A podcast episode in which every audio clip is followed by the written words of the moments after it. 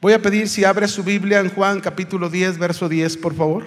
Hay mensajes que son mensajes que nos hacen reflexionar, que nos confrontan, ¿verdad? Y que nos hacen pensar como el mensaje de hace ocho días que también compartió Julio de es necesario, ¿verdad?, nacer de nuevo.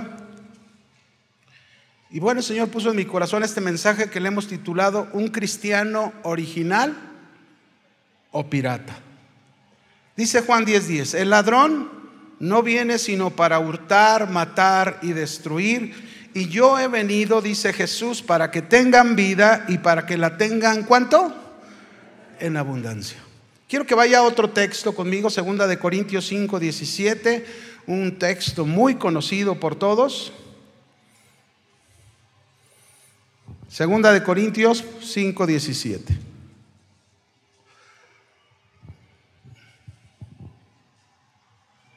Dice ahí la escritura, de modo que si alguno está en Cristo, nueva criatura es. Las cosas viejas, ¿qué pasaron con las cosas viejas?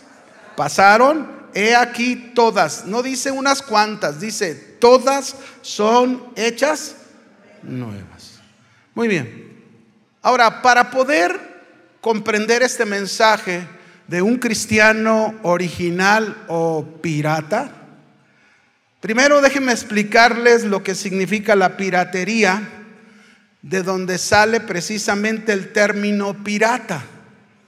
Antiguamente la piratería era la actividad que desarrollaban los piratas, que eran unos delincuentes que abordaban las embarcaciones en alta mar para quedarse con las riquezas que llevaban en estas embarcaciones. Antiguamente así era la piratería, el pirata, así se le conocía, ¿no? Pero en la actualidad, la noción de piratería y lo que entendemos por pirata es algo diferente. Hoy se le considera, se le considera la piratería o al pirata la falsificación de un producto, el cual es comercializado con copias ilegales.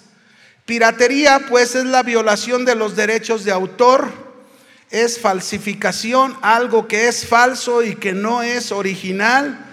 En el mundo del comercio, usted y yo encontramos una infinidad de productos falsificados, piratas, que parecen al original, pero no lo son. Fíjese, a mí me pasó una vez, en una ocasión, que me dieron un dinero que me tenían que dar y entre ese dinero venía un billete de 500 pesos que parecía ser original, pero no lo era y yo no lo sabía. Hasta que fui a, una tienda, este, quise comprar algo y pagar con este billete y cuando el de la tienda lo checó, lo revisó, hoy en día hasta por ahí tienen unas maquinitas con luz, ¿verdad? Que revisan y checan si este billete es es falsificado o es original. Y entonces resultó que el billete, me dice el de la tienda, no sirve, es falso, no es original. Qué vergüenza, ¿no? Tuve que sacar otro billete, pagarle, y luego cuando salí de la tienda rompí ese billete de 500 y lo tiré a la basura, ¿no? Pero parecía al original, pero no era. Así es la piratería de hoy en día. Hay muchas cosas que parecen ser originales, pero no lo son. Hoy vivimos, mis hermanos, precisamente en nuestro tiempo, escúcheme, mucha piratería cristiana. Ah, caray, ¿qué es eso, no? Es decir, hoy en este tiempo vivimos muchas falsificaciones, hay mucha escasez de un cristianismo original Hoy todo mundo dice ser cristiano y estar en Cristo. Se presume de tener la nueva vida en Cristo, como leíamos segunda de Corintios 5, 17, ¿verdad? Pero la realidad, al ver sus vidas de estas personas, no se parece nada a quien dicen seguir. Parecen ser, pero no lo son. En los pasajes que leímos, por ejemplo, al inicio leíamos Juan 10, 10, Jesús muestra lo falso con lo original. Es decir, Él habla de los falsos maestros, los falsos guías, los falsos cristianos, son aquellos que describe Jesús en esta alegoría como el ladrón que viene solo para robar, matar y destruir. Y Él se refiere a los falsos, a los piratas, que siempre van a traer muerte, pero el, el original, en esta alegoría, el original es Cristo. Él vino para que tengamos vida, tú y yo, y para que la tengamos en abundancia. Ese es el original. Y Cristo vino a traernos esa vida original del cielo, la vida eterna, que es una vida abundante, que no se parece en nada con la de este mundo. La palabra vida en el griego dice, viene de la palabra Zoé, la hemos oído ya muchas veces, y esta palabra Zoé significa la vida de Dios mismo, la vida que proviene de Dios, la misma vida que Cristo manifestó al mundo, una vida espiritual, celestial, una vida como se, debe, como se practica en el reino de los cielos, no una vida como algunos pretenden enseñar que no lo es. Por ejemplo, déjenme recordarles algunos ejemplos. Yo no sé si usted recuerda, hace algunos años atrás, ya varios años, se, se oyó y en las noticias salió, ¿verdad? Fue, fue muy conocido este caso de un hombre que venía de otro país. Él venía en un avión y secuestró el avión. El avión aterrizó en la Ciudad de México, ¿verdad? Y él decía, al secuestrar el avión, según él decía, que él era un mensajero supuestamente de Dios y que traía un mensaje para el presidente de ese entonces. Y entonces nosotros nos hacemos la pregunta, un cristiano original, mis hermanos, no hace estas cosas desordenadas. No anda secuestrando aviones, porque eso se parece a terrorismo más que otra cosa. Pero así hay gente que piensa que está sirviendo a Dios. Hubo otro caso también de otro hombre en la Ciudad de México que disparó en el metro, disparó contra otras personas que intentaron desarmarlo y mató a un hombre sin piedad y dijo, fíjense lo que dijo este hombre, que lo hizo porque Dios le había dado un mensaje y que estas personas habían tratado de impedírselo. Un cristiano original, mis hermanos, no se le ocurre, ni se le debe de ocurrir, traer armas y andar matando gente y hacer cosas como estas. La verdad es que esto nos habla que hay mucha piratería cristiana, mucha falsificación, que dicen ser, pero no lo son. Pero gracias a Dios esta tarde los que estamos aquí somos, ¿verdad que sí, hermanos? bueno, hace tiempo también, déjenme ponerle más ejemplos para que me entienda de esto, ¿no? Hace tiempo vino a la iglesia una mujer viuda, que su marido le había dejado mucho dinero, muchas propiedades, y ella venía de otra iglesia, de otra congregación, y ella nos platicaba que de, de donde venía, de la iglesia donde venía, tanto el pastor como los líderes le decían que Dios quería que entregara todos sus bienes a la iglesia. La verdad, la verdad, ¿quieren que les diga la verdad?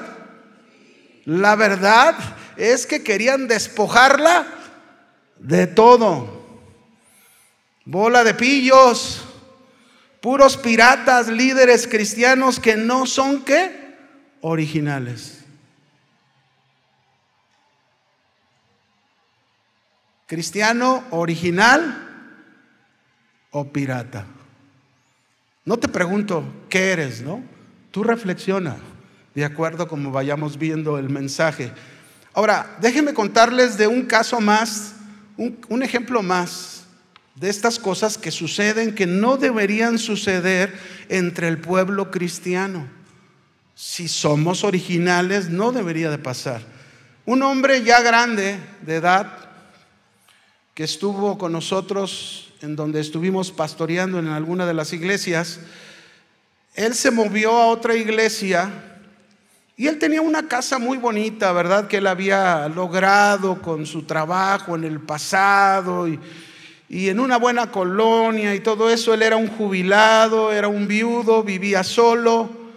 Y entonces a la iglesia donde se fue, el líder de la iglesia le dijo que vendiera su casa y que trajera el dinero a él y él en tres meses le regresaría el doble de ese dinero.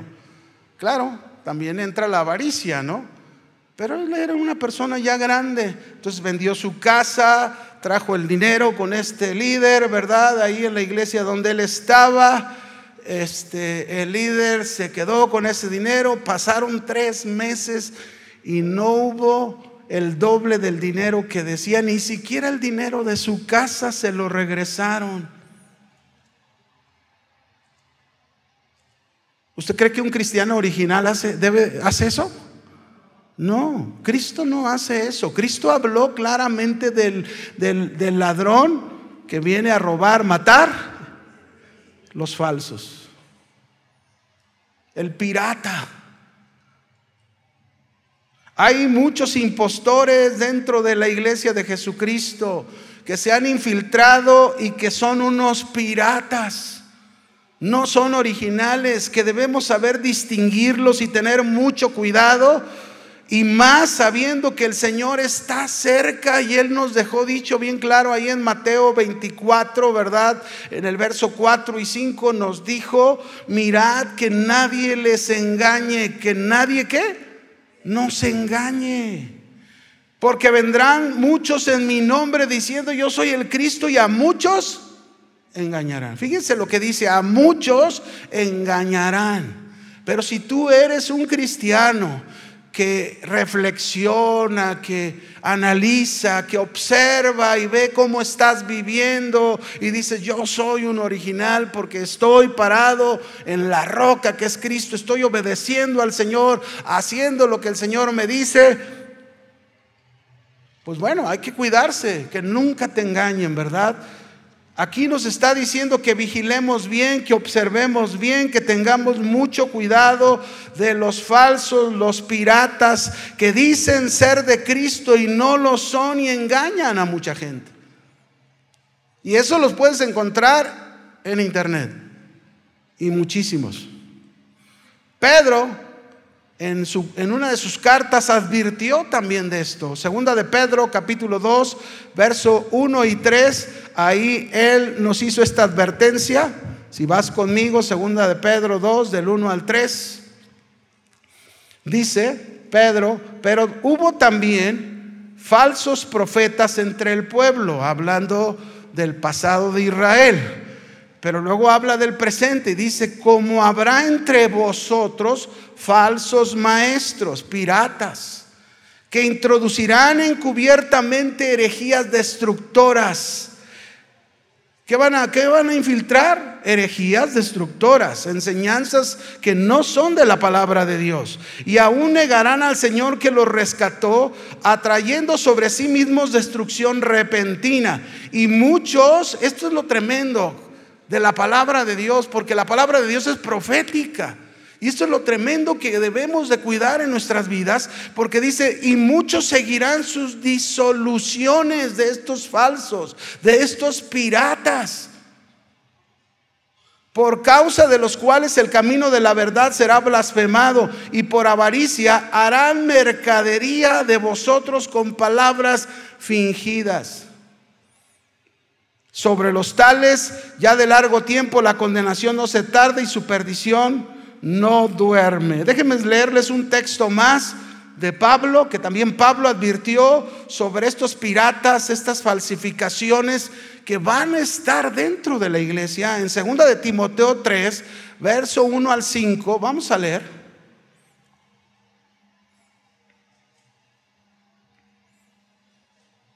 Segunda de Timoteo capítulo 3 versículo 1 al 5.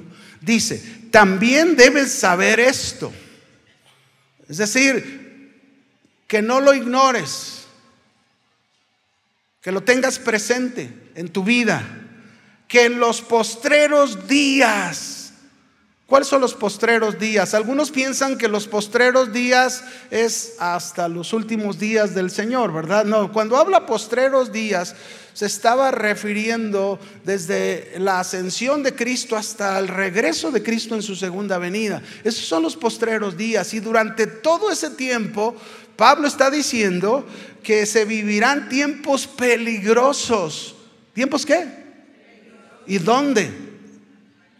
Está hablando en la iglesia. Está hablando a la iglesia. Tiempos peligrosos en la iglesia. Y explica por qué. Porque habrá hombres dentro de las iglesias amadores de sí mismos avaros, vanagloriosos, soberbios, blasfemios, desobedientes a los padres, ingratos, impíos, sin afecto natural, implacables, calumniadores, intemperantes, crueles, aborrecedores de lo bueno, traidores, impetuosos, infatuados, amadores de los deleites más que de Dios, que tendrán apariencia de piedad, su cara ahí de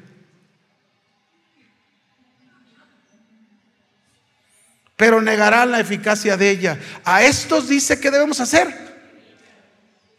Dice, es bien triste. Yo este, estuve platicando con una persona de, de un papá que supuestamente tiene años yendo a la iglesia, años yendo a la iglesia que le ha compartido a la familia y a mucha gente.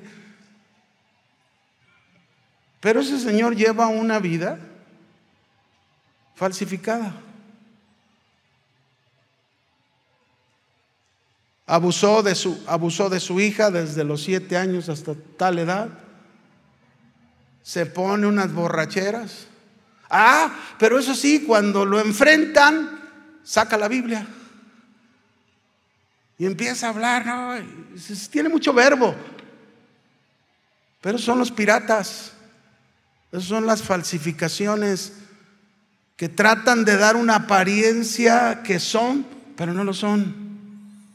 Y aquí está hablando de esos, de, esos, de estos tiempos donde va a haber va a haber actitudes, va a haber comportamientos, va a haber un carácter dentro de la iglesia, gente que se va a infiltrar y que quizás llegue a creer y tener fe, pero que van a actuar de esta manera y esos no van a ser originales, son falsos.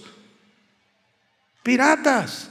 Hay muchos vestidos de ovejas, pero la verdad son lobos rapaces dentro de la iglesia. Hay muchos que dicen tener la libertad en Cristo, pero viven abiertamente sin descaro su libertinaje. Por eso, por estas causas que te he mencionado y por muchas tantas más, nos vemos en la gran necesidad de escudriñar las escrituras y comprender muy bien lo que realmente significa estar en Cristo, ser original y no un pirata.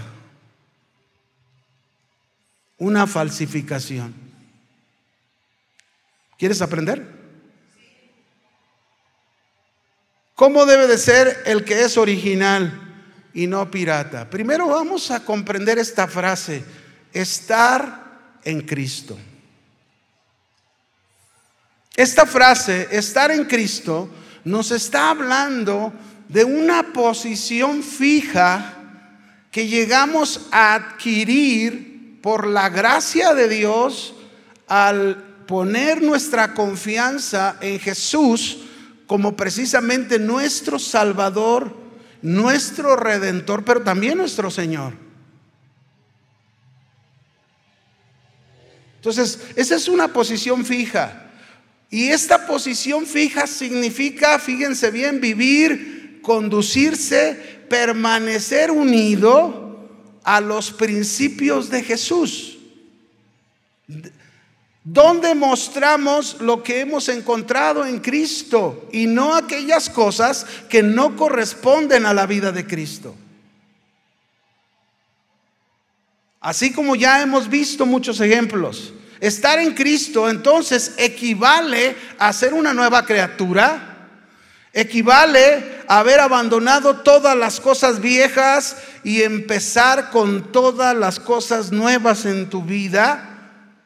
Ya no vives en una posición como el mundo, ya no vives en una posición como la carne, como el diablo o como tu pasado, porque entonces podrías tú decir que eres cristiano, pero no eres un cristiano original. Estarías siendo alguien que solo usa el título, pero eres una falsificación, eres un pirata.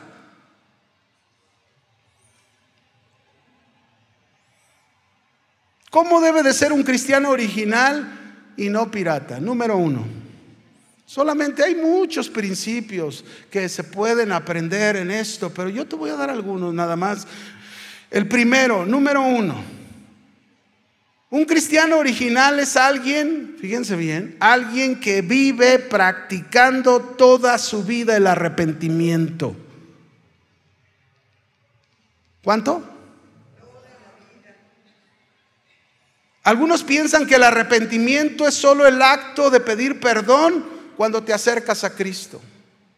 Algunos creen que ya vinieron a Cristo, se arrepintieron de su vida pasada, la entregaron, comenzaron una nueva vida con Cristo y creen que ahí termina el arrepentimiento. Y el arrepentimiento, mis hermanos, a partir del momento en que nosotros le entregamos nuestra vida a Cristo, el arrepentimiento debe formar parte de nuestra vida hasta el final de nuestros días, hasta que Cristo regrese, el arrepentimiento tiene que estar presente en nosotros. El Evangelio de Juan, en las cartas, las tres cartas, perdón, no en el Evangelio, las tres cartas de Juan, Juan escribió esto. Primera de Juan, si me acompañas, capítulo 1. Vamos a leer del verso 8 al verso 10. Y Juan se está dirigiendo a cristianos.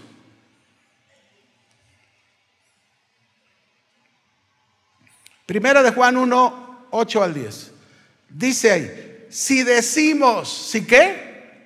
Decimos que no tenemos pecado, nos engañamos a nosotros mismos y la verdad no está en nosotros. Pregunto, ¿este mensaje a quién se le está diciendo? ¿A un cristiano o a un no cristiano?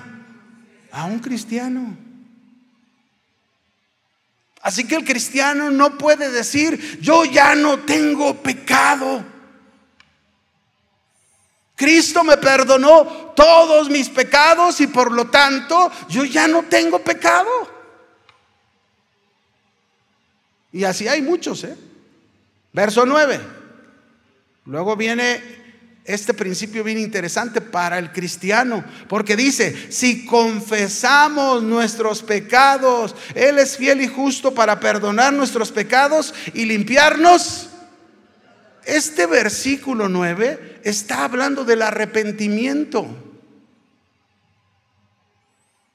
Este versículo está como, como puesto ahí para acompañarnos en toda nuestra vida cristiana hasta que Cristo regrese. Si confesamos, si reconocemos, si nos arrepentimos de algo que hicimos que no lo deberíamos haber hecho, pero lo hicimos y el Señor nos promete perdonarnos y limpiarnos en este trayecto. Oye, pero ¿de qué nos va a limpiar si ya nos limpió de todo el Señor cuando fuimos a la cruz y nos perdonó todos los pecados? Sí, pero te sigues ensuciando. Sigues en este mundo, vas a tu trabajo, andas en la calle, andas con amigos que no debes andar y te vuelves a ensuciar y vuelves a cometer un pecado. Por eso dice, si decimos que no hemos pecado, ya nos estamos engañando. Tenemos que reconocer y confesar esos pecados cuando los cometemos. Y el verso 10 dice, si decimos, esta es la otra frase, si decimos que no hemos pecado, en uno dice que no tenemos y aquí dice que no hemos pecado. Le hacemos a él mentiroso y su palabra no está en nosotros.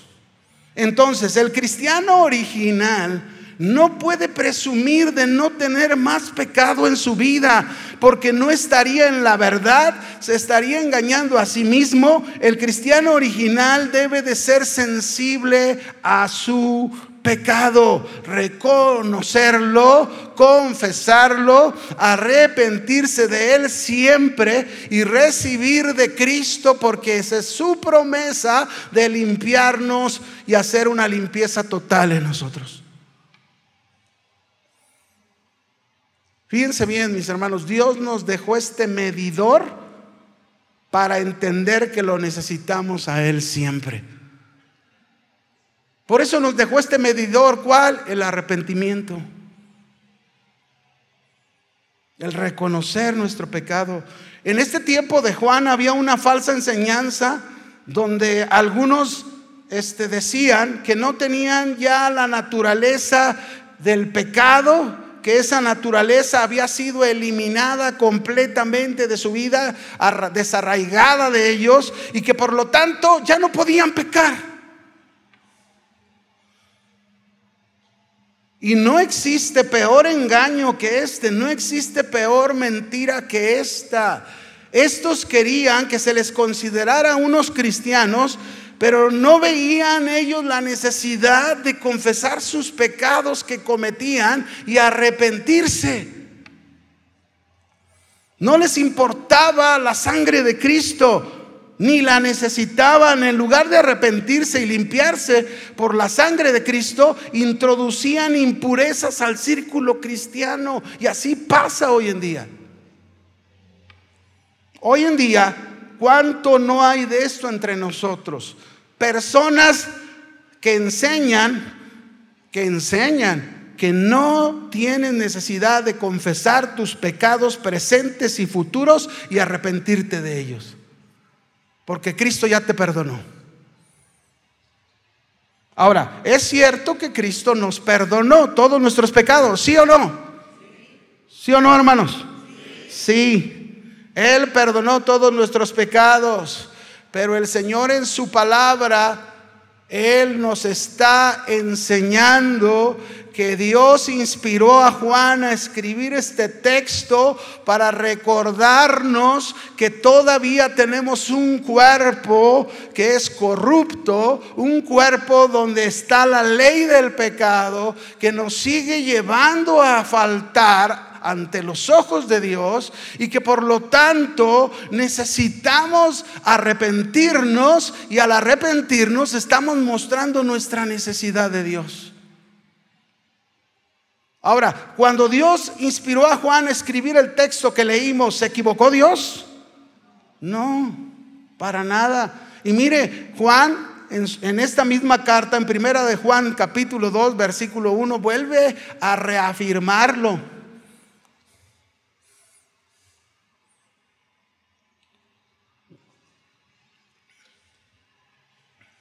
Dice ahí, hijitos míos, estas cosas les escribo para que no pequéis. Es decir, sabemos que la palabra de Dios nos ayuda para no pecar contra Él, ¿verdad? Lo sabemos. ¿Con qué guardará el joven su camino? Con guardar su palabra. La palabra es un medio que nos ayuda para no pecar contra Dios. Ahora, ¿a quién les escribió Juan aquí otra vez? A los cristianos. El cristiano debe de vivir, ciertamente debe vivir de tal manera que ya no peque más contra su Dios, contra su Señor. Así debemos vivir, los originales. Pero luego dice, y si alguno hubiere pecado, ah, ¿Existe entonces la posibilidad de que algún cristiano peque? Sí. Claro. Recuérdelo, todavía tenemos un cuerpo que nos dejó el Señor, este cuerpo, para que entendamos quién somos nosotros y quién es Él. Si así, teniendo este cuerpo corrupto, ¿verdad? Es cierto que hemos recibido una nueva vida, estamos siendo renovados cada día, pero tenemos este cuerpo que nos dejó el Señor, que nos hace entender quién somos nosotros. Pablo lo describe de esta manera, ¿verdad? Eh, cuando él dice, miserable de mí, ¿quién me librará de este cuerpo de muerte? Esa es la realidad, eso es lo que somos ante los ojos de Dios. Por eso lo necesitamos. Pero imagínese si siendo y estando en tal condición, ¿cuántos a veces piensan, creen que ya no son miserables? que ya están en una posición distinta y no es así. La realidad es que si alguno hubiere pecados, porque existe la posibilidad de que un cristiano peque. ¿Por qué? Porque tenemos un cuerpo que todavía en algún momento nos puede ganar. Y cometemos un, pecado, la regamos, caemos. Pero luego nos dice nuevamente Juan, igual que allá, pero en otras palabras. Y dice, abogado, si alguno hubiere pecado, luego dice Juan, abogado tenemos para con el Padre a Jesucristo el justo. Uh, Jesucristo ¿Qué quiere decir? Si tengo un abogado que está intercediendo a la diestra del Padre, hay que confesarle nuestro pecado, hay que pedirle perdón para que Cristo pueda interceder por nosotros y pueda perdonarnos y pueda limpiarnos de aquello que estamos todavía batallando. Y luego culmina Juan diciendo, y Él es Él este abogado, Cristo Jesús, Él es la propiciación por nuestros pecados. Y no solamente por los nuestros, sino también por los de todo el mundo. Él es la propiciación. Él es el único sacrificio que fue aceptado por Dios para el perdón de los pecados de la humanidad. Este pasaje entonces nos está diciendo que como cristianos podemos volver a llegar a pecar y por lo tanto necesitamos el arrepentimiento. ¿Qué necesitamos? Esto quiere decir que el arrepentimiento a través de él, fíjense bien, a través del arrepentimiento le estoy dando el gran valor al sacrificio de Jesús. Le estoy dando gran valor al perdón que Él realizó por mis pecados. Y estoy demostrando que con ello, al arrepentirme en cada falta que yo cometa, al hacerlo, al confesarle mis pecados, yo estoy demostrándole al Señor que ya no quiero impurezas en mi vida. ¿Cuántos ya no quieren impurezas en su vida? Usted tiene que hacer parte de su vida como un cristiano original y no un pirata. Tiene que hacer parte de su vida el arrepentimiento. Cuando nos arrepentimos, nos damos cuenta de nuestro pecado, lo grave que es el pecado y a través de él cómo ofendemos a Dios. Qué importante es entonces, mis hermanos, porque hay personas que dicen, si Dios nos ha perdonado nuestros pecados, ¿por qué debemos volver a confesarlos? Ahora te voy a dar tres razones tres simples razones del por qué el arrepentimiento debe de ir acompañado de nuestra vida. Número uno, de estas tres razones del arrepentimiento. Porque al hacerlo, fíjense bien, al arrepentirnos cuando cometemos un pecado, le fallamos a Dios, lo ofendemos nuevamente, estamos mostrándole a Dios que para nosotros el pecado es tan grave como lo es para Él. Y que deseamos abandonarlo y que con ello valoramos ese gran sacrificio, esa gran propiciación que fue Cristo para nosotros. La segunda cosa cuando nos arrepentimos, nos aseguramos de, de, no ocultarle nada a Dios. Dios, mis hermanos, no quiere que le ocultemos nada. A veces creemos, nos creemos muy listos, a veces creemos que todavía podemos hacer cosas y las ocultamos, no las confesamos, no se las declaramos al Señor, ahí las guardamos, ahí las traemos, nadie sabe, nadie supo y así estás tú, pero Dios lo sabe. Por eso cuando nos arrepentimos, no tratamos de ocultarle nada y eso es tener temor de Él, sabiendo que Él conoce toda nuestra vida y que anhelamos más de su vida. Por eso es importante el arrepentimiento. Y una tercera cosa del arrepentimiento es que reconocemos con Él, estamos reconociendo delante de Dios nuestra tendencia a pecar. A veces todavía a lo mejor llegaste a los pies del Señor y eras un gritón ahí en tu casa y ofendías a la esposa, a los hijos o al esposo y a los hijos y ay, soltabas la lengua, ¿verdad? Pero cuando llegaste al Señor como el mensaje que el pastor dio el domingo y entonces mm, estás aprendiendo a no hablar, a no hablar de otros, comenzando por tu casa. Y entonces, mm, y en una paz salió.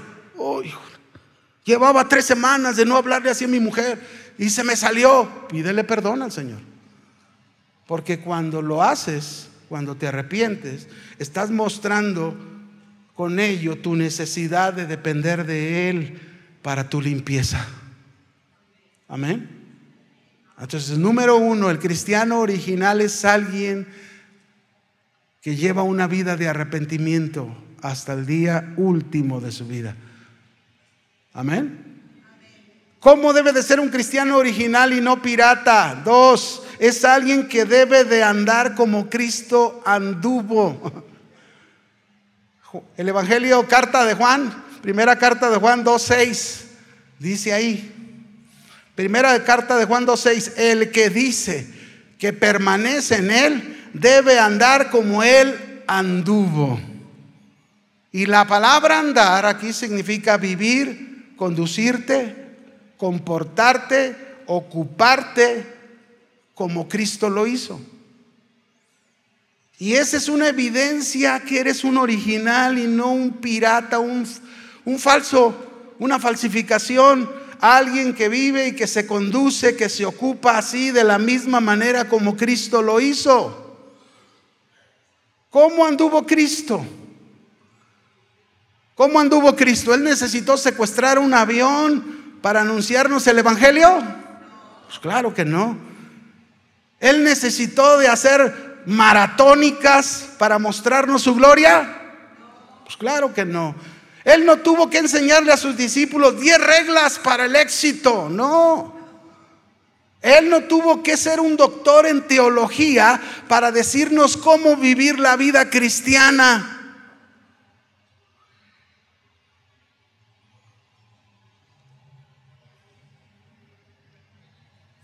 Jesús, mis hermanos, fue obediente y su obediencia hay mucho que aprender de ella.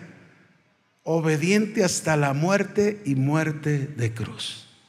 Wow.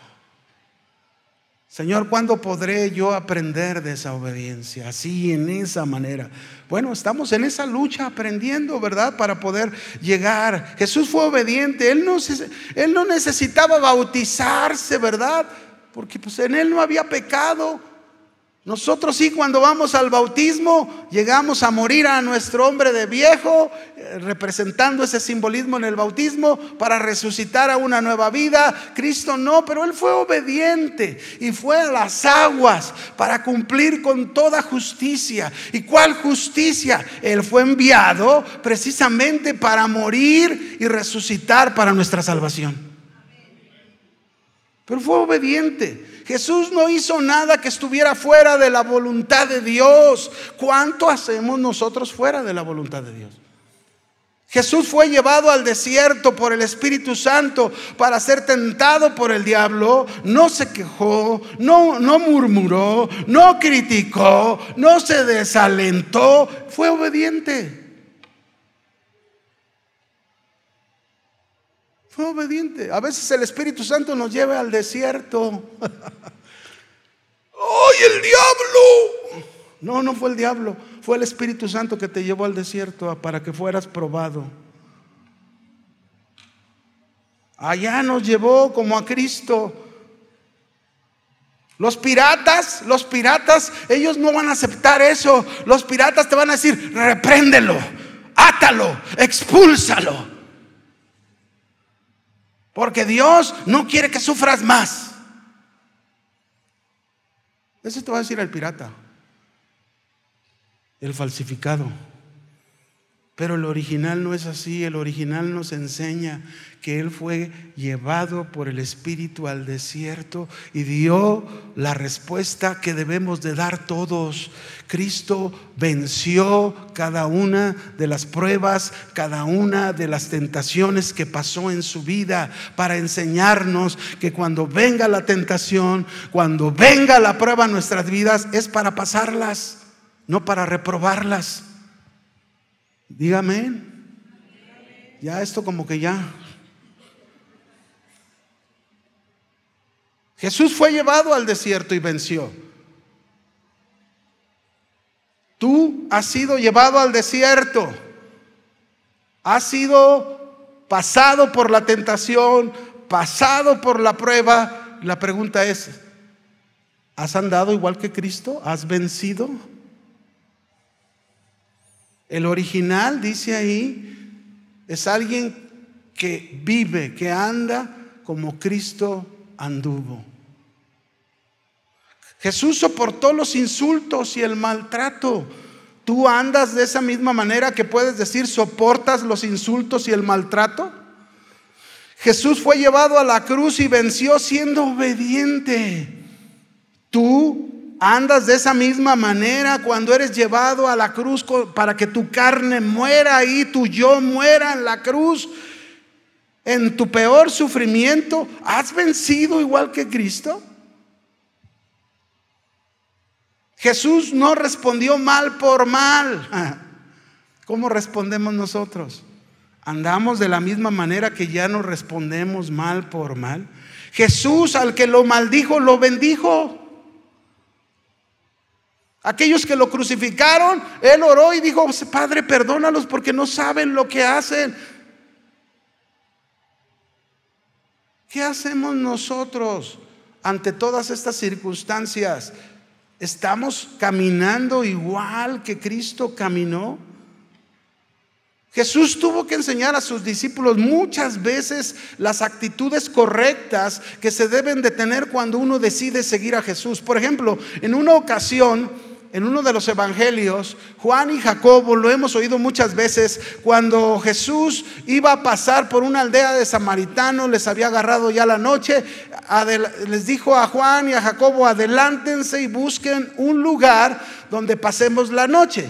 Y fueron a aquella aldea y de puerta en puerta y resulta que ninguno los recibió. Entonces ellos venían bien enojados. ¿Cómo es posible que nadie haya querido recibir al Señor? Y entonces vienen con él y enojados le dicen a Jesús, Señor, nadie nos dio posada. ¿Quieres que oremos y que descienda fuego del cielo para que los consuma a todos y sepa con quién se están metiendo?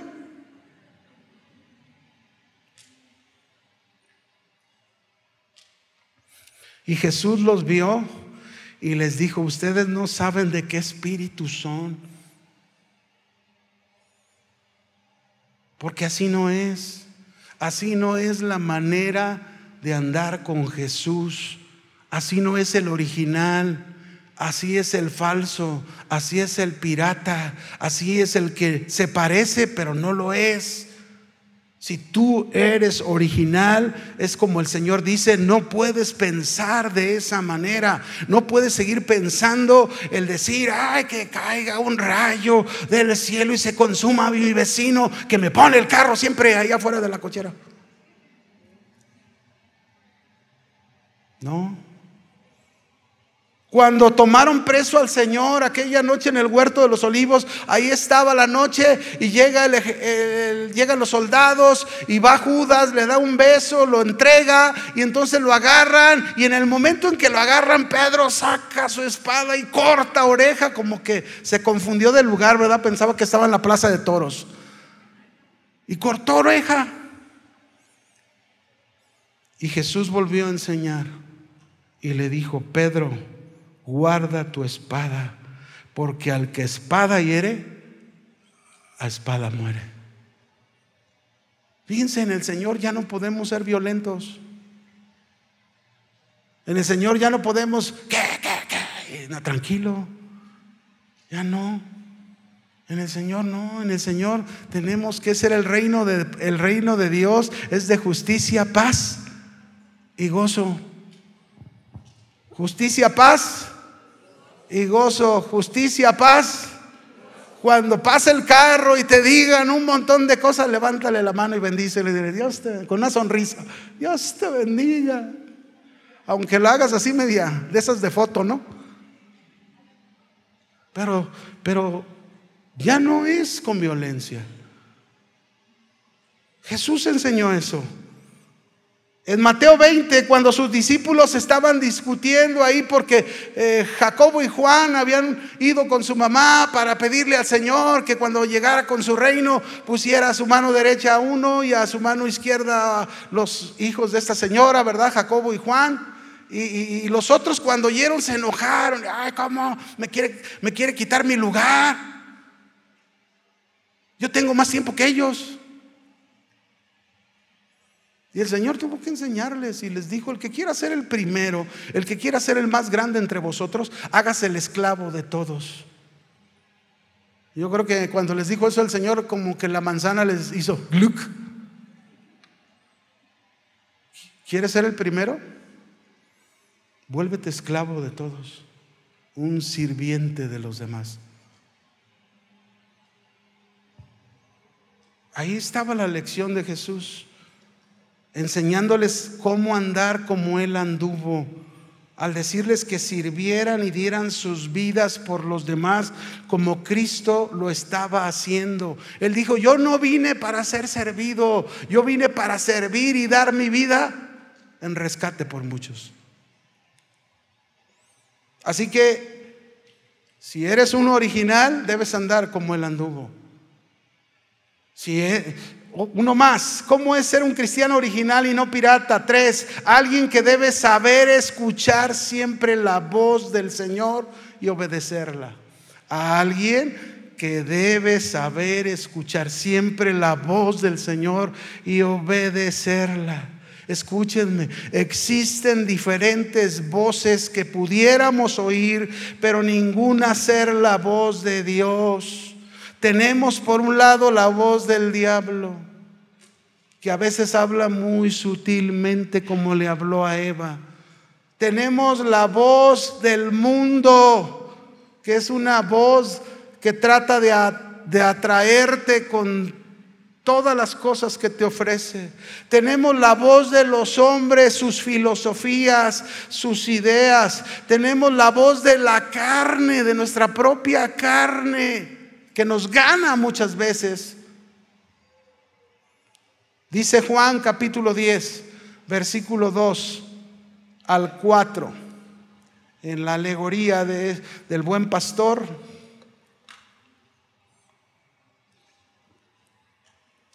Dice ahí, mas el que entra por la puerta, el pastor de las ovejas es. A este abre el portero y las ovejas, ¿qué hacen las ovejas? oyen su voz. Y, este pastor que está hablando se está refiriendo a Jesús. Y sus ovejas, y a sus ovejas llama por su nombre y la saca. Y cuando ha sacado fuera todas las propias, va delante de ellas y las ovejas le siguen. Fíjense, ¿por qué le siguen? Porque conocen su voz. Yo creo que a estas alturas muchos de nosotros, a lo mejor otros tienen poco tiempo, otros ya tienen más tiempo, pero deberíamos saber ya conocer la voz del Señor. Cuando el Señor nos está hablando, ¿cuál es la voz del Señor? Y que es diferente a cualquiera de las otras voces que te mencioné. Esta es una evidencia entonces, mis hermanos, de estar en Cristo, de ser un cristiano original, saber escuchar siempre la voz del Señor, porque un pirata no sabe escuchar la voz del Señor. Oye muy bien las otras voces, oye la voz del diablo, oye la voz del mundo, oye la voz de los hombres y la sigue, oye la voz de la carne y la sigue, pero no así la voz de Dios. Siempre pone pretexto, siempre pone excusa a la voz de Dios. Juan 8, verso 30. Un ejemplo que Jesús pone aquí, ¿no? Hablando él estas cosas, mire lo que dice ahí. Muchos creyeron en él. Dijo entonces Jesús a los que habían creído en él si ustedes permanecen en mi palabra, serán verdaderamente mis discípulos y conocerán la verdad y la verdad los hará libres. Ahora, ¿cómo permanecemos en su palabra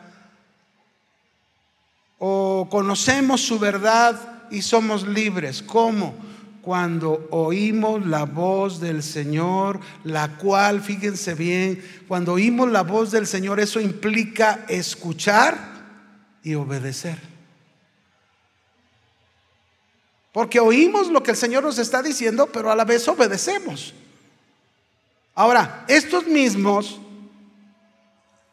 le dijeron en Juan 8:37, ellos le dijeron que eran hijos de Abraham. Fíjense cómo dice ahí. Juan 8, 37 dice, sé que sois, les dice Jesús, descendientes de Abraham, pero procuráis matarme porque mi palabra no haya lugar en vosotros. O sea, ¿cómo dicen que son hijos de Abraham? Porque Abraham, mis hermanos, Abraham se destacó precisamente por escuchar la voz de Dios y por obedecer la voz de Dios. En eso se destacó Abraham. Entonces Jesús les está diciendo, si ustedes dicen que son hijos de Abraham, pues deberían de ser como él, destacarse por ser personas de oír la, oír la voz de Dios y obedecerla. Pero ustedes me quieren matar. Y luego después le dijeron en Juan 8:42, se cambiaron, ¿verdad? Ya no somos hijos de Abraham, ahora vamos a ir más alto. Y dijeron, somos hijos de Dios. Y, y Jesús les habló bien fuerte. Juan 8:42 en adelante dice, Jesús entonces les dijo, si vuestro Padre fuese Dios, ciertamente me amarían porque yo de Dios he salido y he venido, pues no he venido a mí mismo, sino que Él me envió. ¿Y por qué no entendéis mi lenguaje? ¿Por qué no podéis escuchar mi palabra? El original escucha la voz de Dios, la obedece, pero el que no es original realmente no escucha la voz de Dios.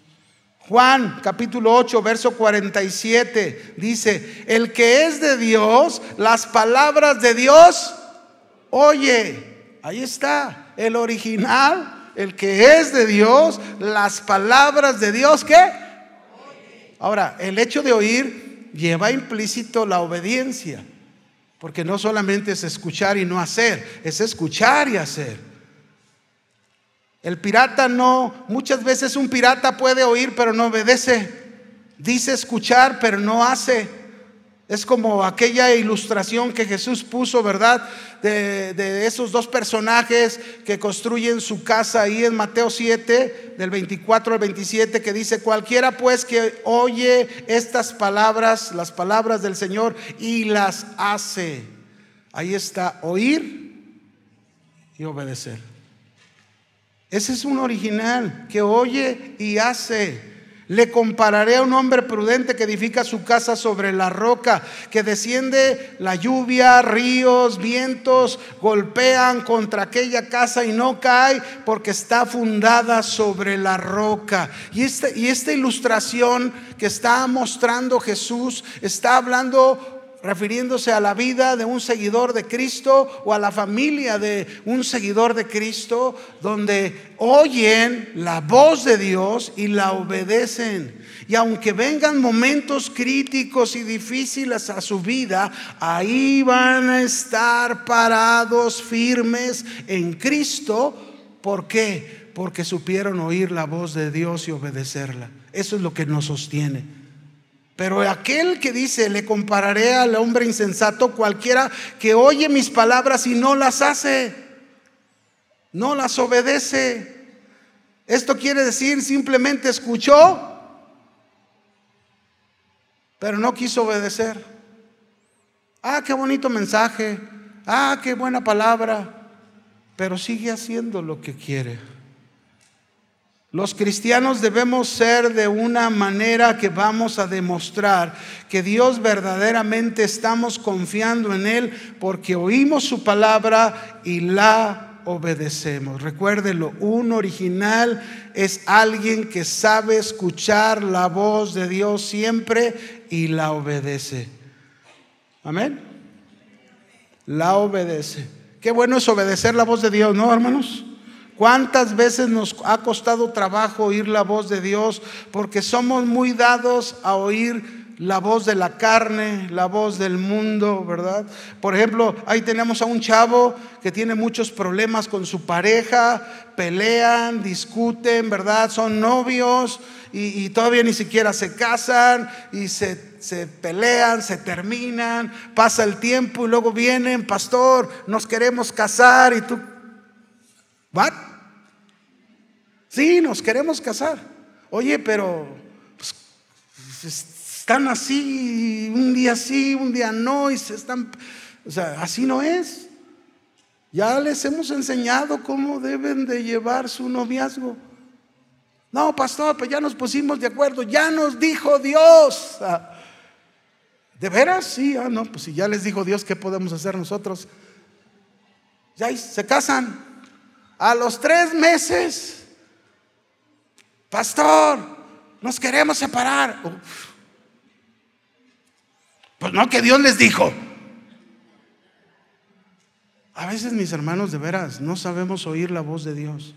¿Y saben por qué no sabemos oír la voz de Dios? Porque no pasamos tiempos con Dios.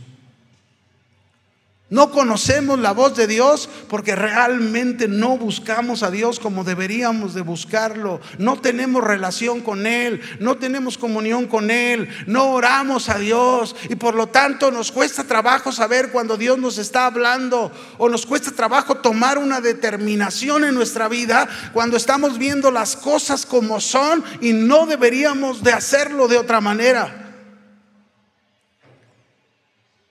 Yo me acuerdo una vez, fíjense qué importante es oír la voz de Dios. Me acuerdo una vez, yo tenía 40 años, hace poquito, ¿eh? Tenía 40 años y una vez fuimos a Bugambilias, este, ahí vivía una familia de mi esposa, y llevaba mi bicicleta, una bicicleta de montaña. Entonces cuando llegamos le dije a mi esposa, ¿sabes qué? Yo voy a ir a hacer ejercicio. Llevaba mi short, mi gorra y todo. Entonces agarré la bicicleta y se me ocurrió querer subir la, así, ya ve que Bugambilias tiene la segunda parte allá arriba. Y entonces esa, subida, hagan de cuenta que la quise subir como de 15 años. Y ahí voy, ah, con la bicicleta, a media, a media montaña de irla subiendo, que me quiere agarrar ahí un paro cardíaco. Me tuve que parar rápido y, no, no jalaba aire. Entonces vi una piedrota y me acosté en la piedra y, mientras yo estaba de verdad sentía que ya me iba, Señor, pues y ya llegó el momento, llévame a tu gloria. Y ahí estaba y no jalaba aire y no jalaba aire. Y dice mi esposa que en ese momento ella estaba abajo y oyó una voz que le dijo, ah, busca a tu marido, te necesita. Eso fue todo lo que le dijo, busca a tu marido, te necesita. Y mi esposa agarró el carro, le encargó los, los hijos ahí a algunos familiares y ahí va en el carro. Y en cuanto llegó, me dio mis primeros auxilios, gracias a Dios, y pude... Ah, pero ya me estaba... Fíjense qué importante es oír la voz de Dios. A veces Dios nos habla ignoramos su voz. Eres un original, tienes que aprender a escuchar la voz de Dios. Tienes que distinguir cuando Dios te está hablando y obedecerlo. Cuando el Señor te está diciendo su palabra, es importante escuchar su voz, aprender a oír su voz. Vamos al, al cuarto porque ya se nos está yendo el tiempo. Un cristiano original también es alguien que sabe confiar de todo su corazón en el Señor. Sabe confiar de todo su corazón en el Señor.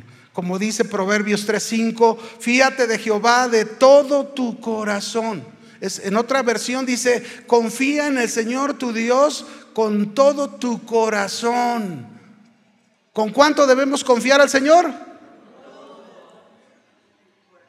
Fíjense, cuando habla con todo el corazón, está hablando que no debemos dejar un espacio para lugar a la mente carnal, para dejar a las voces que a veces llegan, ¿verdad? Cuando estás pasando algún momento difícil en tu vida, ¿cuántas voces no llegan ahí a tu oído? La voz del diablo, la voz del mundo, la voz de tu carne, y, lo que menos escuchas si no buscas el reposo de Dios, lo que menos dejas de escuchar es la voz de Dios.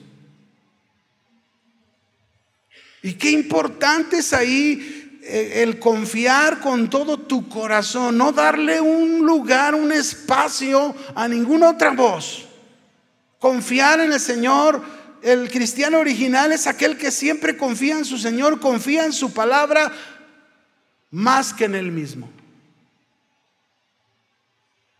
Y hay muchos ejemplos en la Biblia de, este tipo de confianza. Por ejemplo, cuando Dios le habló a Noé, qué confianza demostró Noé en las palabras de Dios.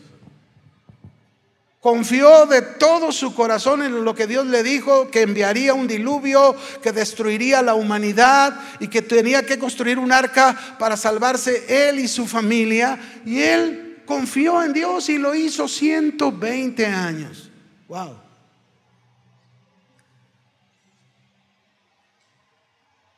Pero hubo otros como por ejemplo los, los dos espías que fueron mandados a reconocer la tierra, Dios les había dicho, yo les voy a entregar esa tierra. Tenían que confiar con todo su corazón en las palabras de Dios. Ah, pero fueron a la tierra prometida para reconocerla y cuando regresan, solo dos venían con toda la confianza. Pero diez no, no podremos poseer esa tierra, no va a ser posible, porque ahí hay unos gigantes así, nosotros parecemos unos, unas langostitas delante de sus ojos, nos van a destruir, no es posible. Entonces, ¿cuántas veces así estamos, mis hermanos? ¿Y saben qué? Cuando no confiamos de todo corazón en el Señor, eso habla que muchas veces no lo hemos conocido, no conocemos el Dios que tenemos.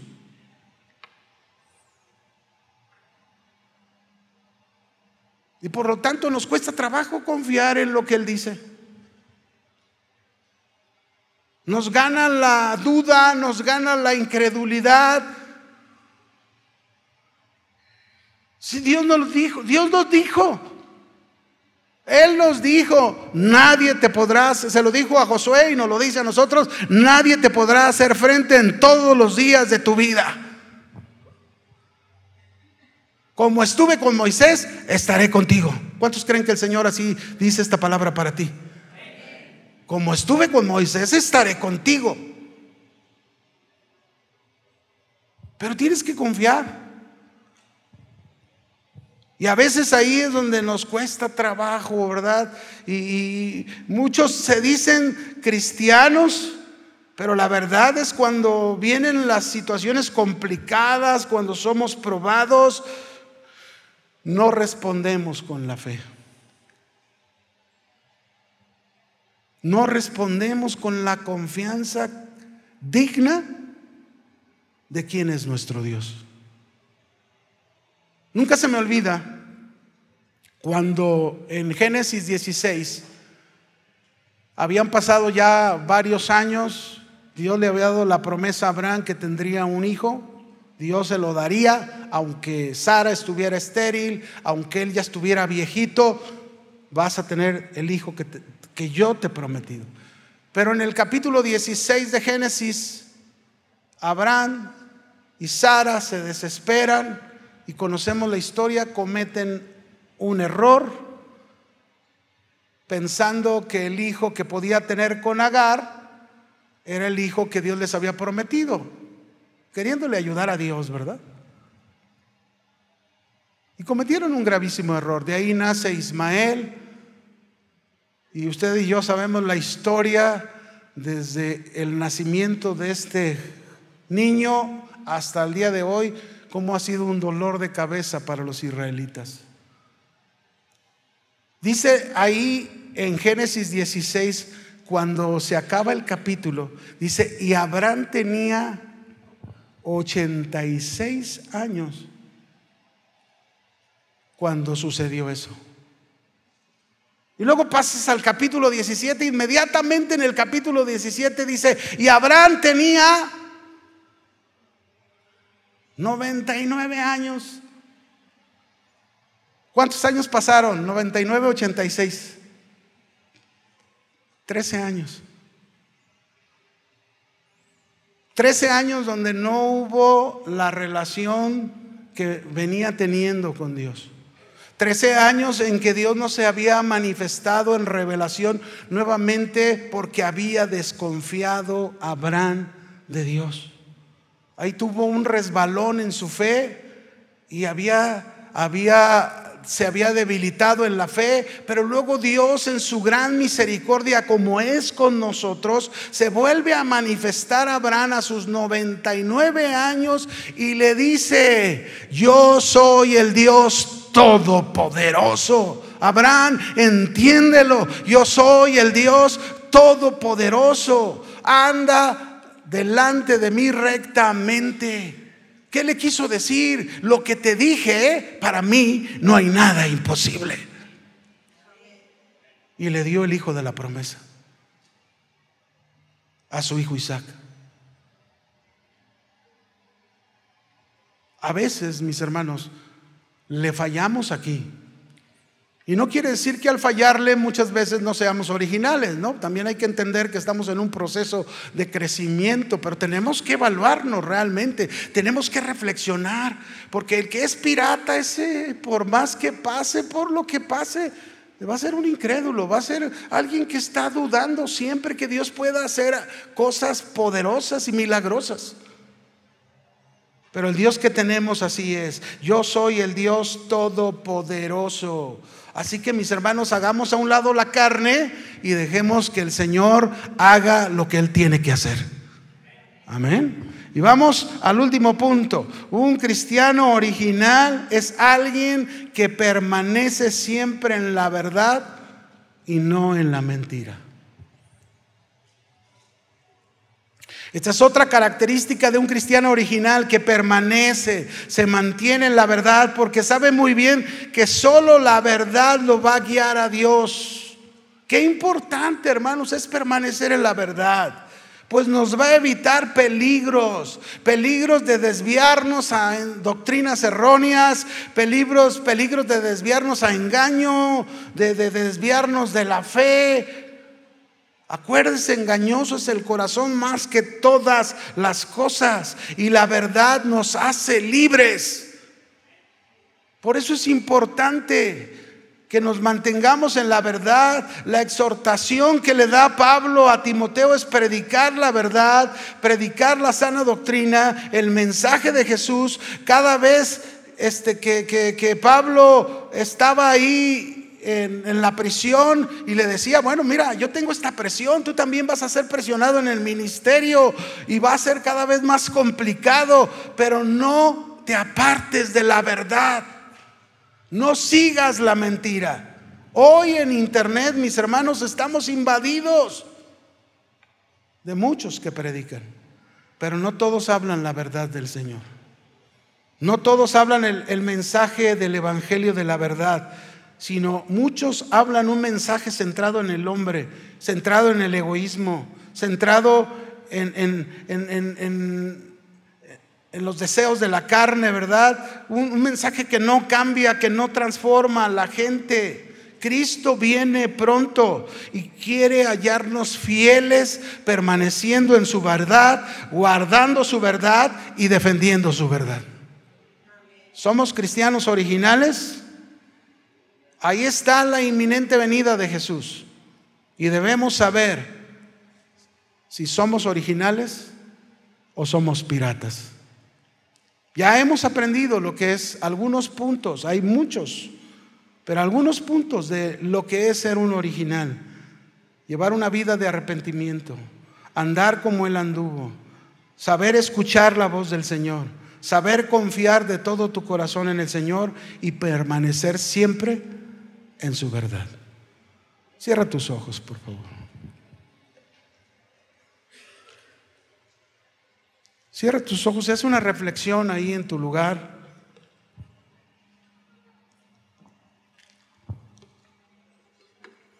Quizás esta tarde seguramente tú digas, bueno, yo no no me considero una falsificación. No me considero un pirata porque he caminado con el Señor, estoy en un proceso, un proceso de cambio, un proceso de transformación. Pero hay cosas que quizás he descuidado en mi vida. Y hoy es un buen momento para retomar. Es un buen momento para decirle, Señor, que el arrepentimiento sea parte de mi vida.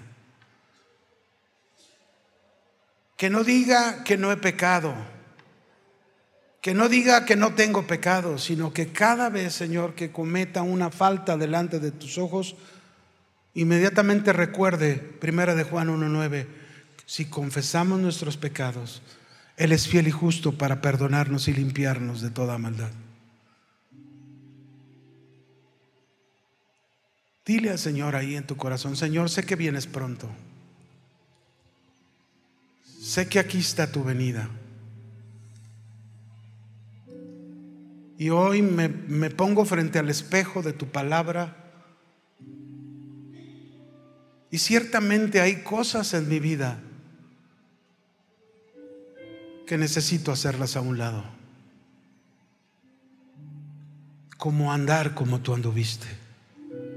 ¿Cuántas cosas todavía, actitudes hay en mi vida que no se parecen a ti? ¿Cuántos comportamientos míos todavía que me dejo llevar no se parecen a ti? Pero Señor, nunca me permitas estar en el lado de los piratas, de los falsos, de las falsificaciones. Quiero estar en el lado del original esa parte donde tú dices, yo he venido para que tengan vida y la tengan en abundancia. ¿Por qué no te pones de pie? Levantas sus manos. Le adoras al Señor con todo tu corazón. Y le dices, Señor, ayúdame a mantenerme como un cristiano original siempre delante de ti. Ayúdame. Ayúdame a ser esa mujer, ese varón que te da la respuesta en cada una de las situaciones.